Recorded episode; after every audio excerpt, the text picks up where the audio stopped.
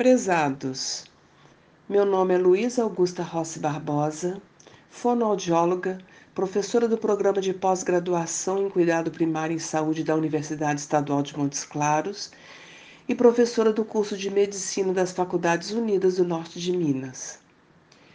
Este é mais um boletim interdisciplinar da Universidade Estadual de Montes Claros e hoje vem abordar as recomendações da atuação fonoaudiológica em pacientes disfágicos com suspeita ou positivo para COVID-19 a partir de guidelines da American Speech Language Hearing Association, Speech Pathology Australia, Royal College of Speech and Language Therapists do Reino Unido, Departamento de Fonoaudiologia da Associação de Medicina Intensiva Brasileira e Conselho Federal de Fonoaudiologia.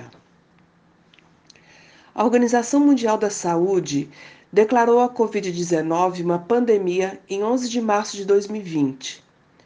Sabe-se que as orientações fornecidas no contexto de uma emergência de cuidados de saúde em rápida evolução está sujeita a alterações à medida que novos dados e informações se tornam disponíveis. Os sintomas comuns da Covid-19 incluem febre e os semelhantes aos da gripe, como tosse, dor de garganta, falta de ar e fadiga. Dados emergentes também sugerem que alterações no paladar e no olfato também podem ser sintomas iniciais associados à Covid-19.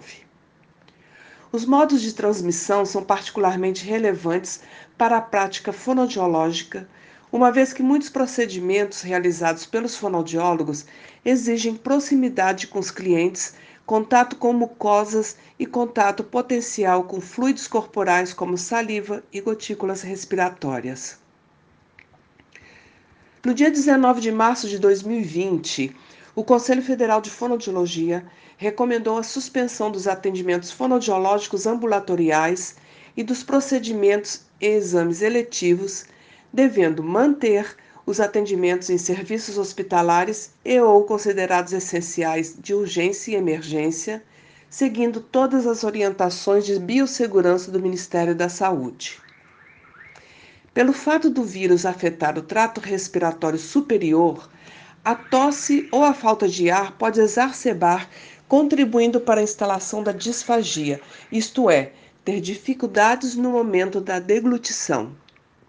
A disfagia orofaríngea pode ocorrer em pacientes na UTI ou pós-UTI que foram submetidos à intubação orotraqueal, que respiram por meio da ventilação mecânica, ou com traqueostomias devido à infecção respiratória aguda ou insuficiência respiratória, situações semelhantes que acontecem em pacientes graves com Covid-19.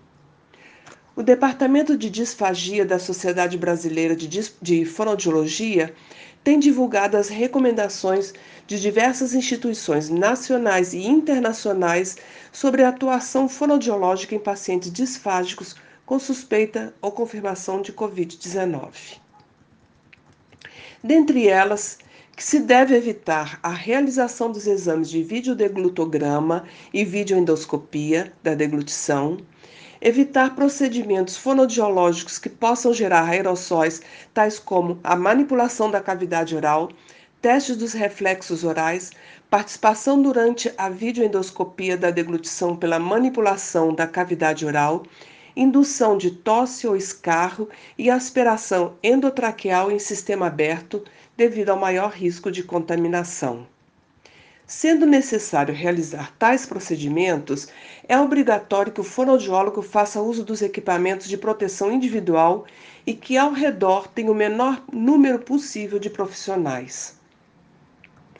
Recomenda-se ainda não realizar ausculta cervical e videofluoroscopia da deglutição em pacientes com Covid-19 positivo. Caso julgue de extrema necessidade a ausculta cervical, utilizar o estetoscópio do leito do paciente e realizar a higienização adequada antes e após o seu uso. Outro ponto abordado refere à atuação fonoaudiológica naqueles com quadro de intubação por tempo prolongado, maior que 48 horas.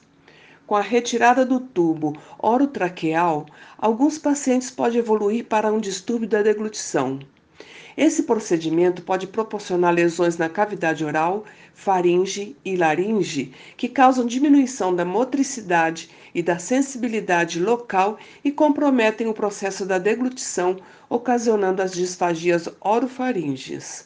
E é nesse momento que o fonoaudiólogo é acionado para avaliação e intervenção fonoaudiológica para evitar complicações graves como pneumonia por aspiração, reintubação e mortalidade. Alguns pacientes podem demorar para desenvolver a ingesta oral completa, devendo realizar adaptações de consistência, observando as questões relacionadas à textura e fornecer inputs sensoriais como temperatura, sabor, consistência. Pacientes que conseguirem realizar autooferta devem se alimentar sozinhos enquanto o fonoaudiólogo mantém a distância de segurança.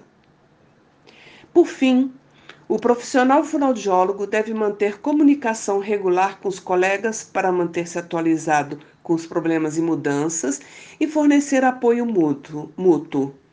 Deve receber treinamento para garantir práticas seguras e eficazes. Muito obrigada e até o próximo boletim.